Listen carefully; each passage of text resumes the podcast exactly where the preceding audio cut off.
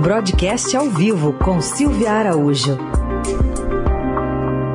Hora de falar de economia. Silvia, tudo bem? Bom dia.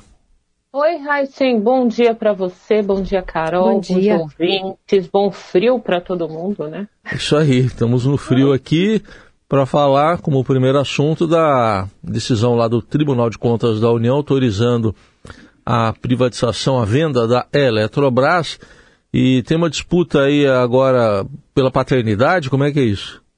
Pois é, né, Raíssen, o governo ganha aí mais um round, né, com essa privatização da Eletrobras, que passou ontem com o aval do TCU, e aí a gente tem um ganho muito forte para o candidato à reeleição, presidente Jair Bolsonaro, mas quem ganha muito nessa história é o ministro da Economia, Paulo Guedes, que você lembra, né, Raíssa, prometeu aí privatizar, entre aspas, um quilo de empresas, né, privatizar tudo, privatizar tudo que fosse possível no governo é, Jair Bolsonaro que finaliza esses quatro anos aí, pelo menos esses primeiros quatro anos de mandato, se o presidente for reeleito, ou finaliza o governo se o presidente não for reeleito, com esse encaminhamento aí de venda da Eletrobras depois desse aval de ontem do TCU. A capitalização da empresa vai ser feita né, de uma forma que o governo vai reduzir a participação. Né? O governo vai reduzir a participação dele de 70% para 40%. E aí, Heisen, Carol e ouvintes, vai ser bem interessante a gente olhar depois que a venda for concretizada, né, essa oferta pública de ações for concretizada, como é que vai ficar a estrutura e a composição de forças dentro da empresa. Porque vamos lá fazer uma conta. O governo está reduzindo a participação de 70% para 40%. Mas 40% ainda pode ser considerado uma participação muito grande. Embora o governo vá perder o controle da empresa, esses 40% pode torná-lo o maior acionista individual da companhia. E sendo o maior acionista individual da companhia, ele pode ter aí alguns poderes ainda dentro da empresa bastante interessantes, como, por exemplo, pode ter veto em alguns assuntos importantes da companhia. Ele também pode, com esse percentual, fazer indicações para o conselho de administração da companhia. Ele pode vetar, né, como eu falei, alguns assuntos. Então, é uma participação bastante relevante que o governo ainda mantém dentro da Eletrobras. E aí, eh, quem tiver disposto a comprar essas ações na oferta pública vai ler ali todo o prospecto de venda das ações, né, um documento gigantesco que é, é praticamente é o edital de venda mas ali, dessas ações, mas ali tem uma série de questões, uma série de, de condicionantes, uma série de fatores de riscos para a operação, como que deve ficar mais ou menos a composição acionária. A gente viu aí nessa matéria da, da repórter Adriana Fernandes que é, o trabalhador também vai poder participar dessa oferta, né, com a participação aí do, do FGTS, vai poder usar o fundo de garantia para comprar ações da Eletrobras assim como aconteceu lá atrás, né, quando o governo se desfez de participações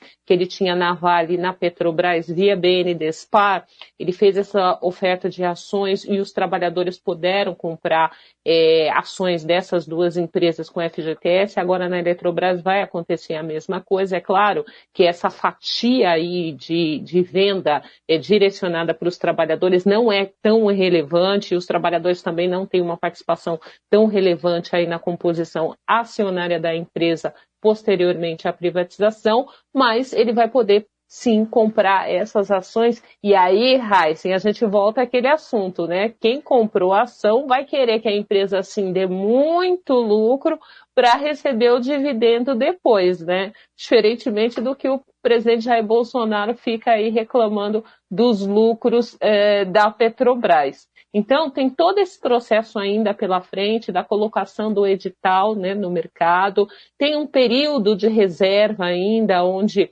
o, o, quem tiver interessado nas ações vai lá fazer a sua reserva dentro de um livro chamado Book Building. Então, eu vou lá, coloco a minha reserva, eu quero é, mil ações da Eletrobras, eu vou lá, faço uma espécie de inscrição.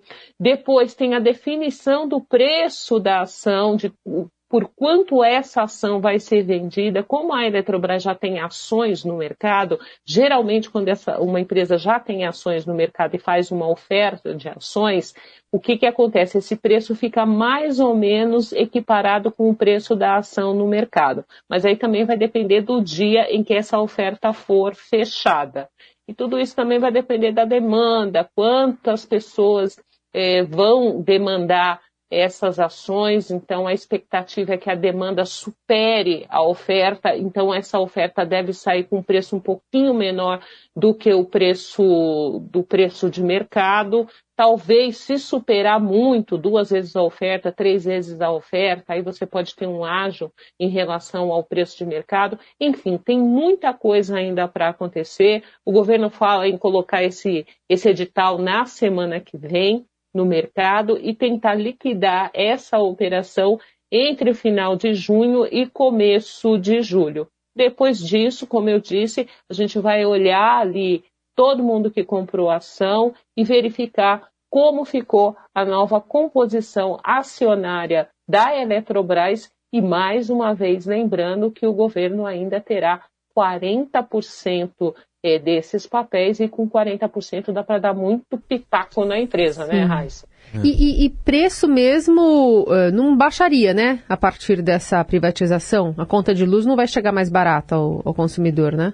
E, esse é o discurso do governo, né, Carol, para fazer essa venda, principalmente para contrapor os que são contrários à privatização. Sim. Existe uma estimativa de que, num primeiro momento, como o governo vai arrecadar muito dinheiro com essa venda, uhum. parte desses recursos eles vão ser utilizados para ir sanar algumas, algumas contas que geram esse gasto é, no sistema Eletrobras que é repassado para o consumidor. Então, quando você abate esses gastos, você tem um alívio ali no, no, no curto prazo. E esse alívio de curto prazo você pode sim repassar para as contas do consumidor. Então, no primeiro momento, ao receber essa enxurrada de dinheiro dentro dos cofres, né, uhum. o governo pode sim tentar é, reduzir, você vai ter essa sensação de redução é, de, de pressão sobre as contas. Só que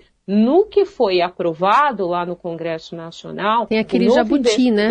Exatamente. Quem chegar, a partir do momento que você fez ali a, a, a, venda da ação, da ação, você vira a página, é uma nova empresa. É. Né? Então, o governo deixou de ser acionista majoritário, você vai ter um momento zero em que você está é, tratando uma nova empresa. E essa nova empresa, essa nova diretoria, essa nova gestão da empresa vai ter que cumprir com aquilo que foi determinado. É. E entre esses cumprimentos aí que a empresa vai ter que fazer, tem investimentos fortíssimos, muito pesados, cerca de 100 bi em investimentos, e esse dinheiro vai ter que ser tirado de algum lugar, né? Então uhum. é despesa também que vai ser feita, porque investimento, num primeiro momento, é uma despesa, porque você tem que fazer a alocação de dinheiro, e ele só vai é, te dar o retorno do investimento lá na frente. Mas enquanto você está consumindo aí, está produzindo essa despesa para você melhorar a empresa,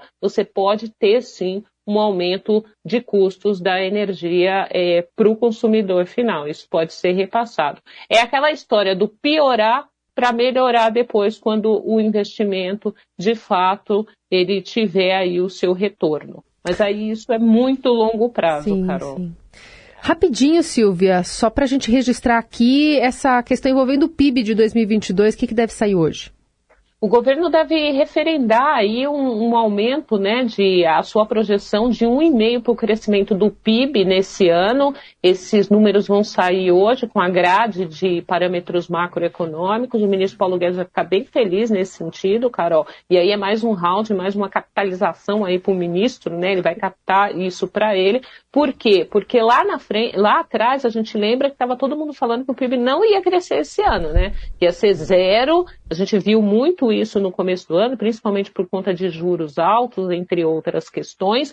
E o ministro sempre falou que essas projeções vão ser frustradas porque o PIB vai crescer mais. E o que, que a gente tem visto nas últimas semanas, Carol? A gente tem visto aí uma série de bancos de investimento revisando aquela projeção de crescimento zero para um crescimento de até 1% para esse ano. Então, o ministro Paulo Guedes pode sair aí com uma boa fatura se de fato esse crescimento do PIB de 1,5% se concretizar no final desse ano de 2022 e mais uma vez ele vai dizer assim: eu não falei que as projeções de vocês seriam frustradas. Foi o que ele disse no primeiro ano da pandemia, quando todo mundo estava esperando 10% de queda do PIB brasileiro e caiu 4%.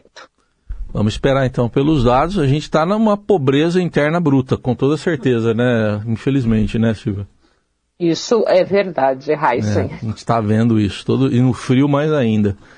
Tchau, Silvia. Um bom fim de semana até terça. Tchau, gente. Até lá.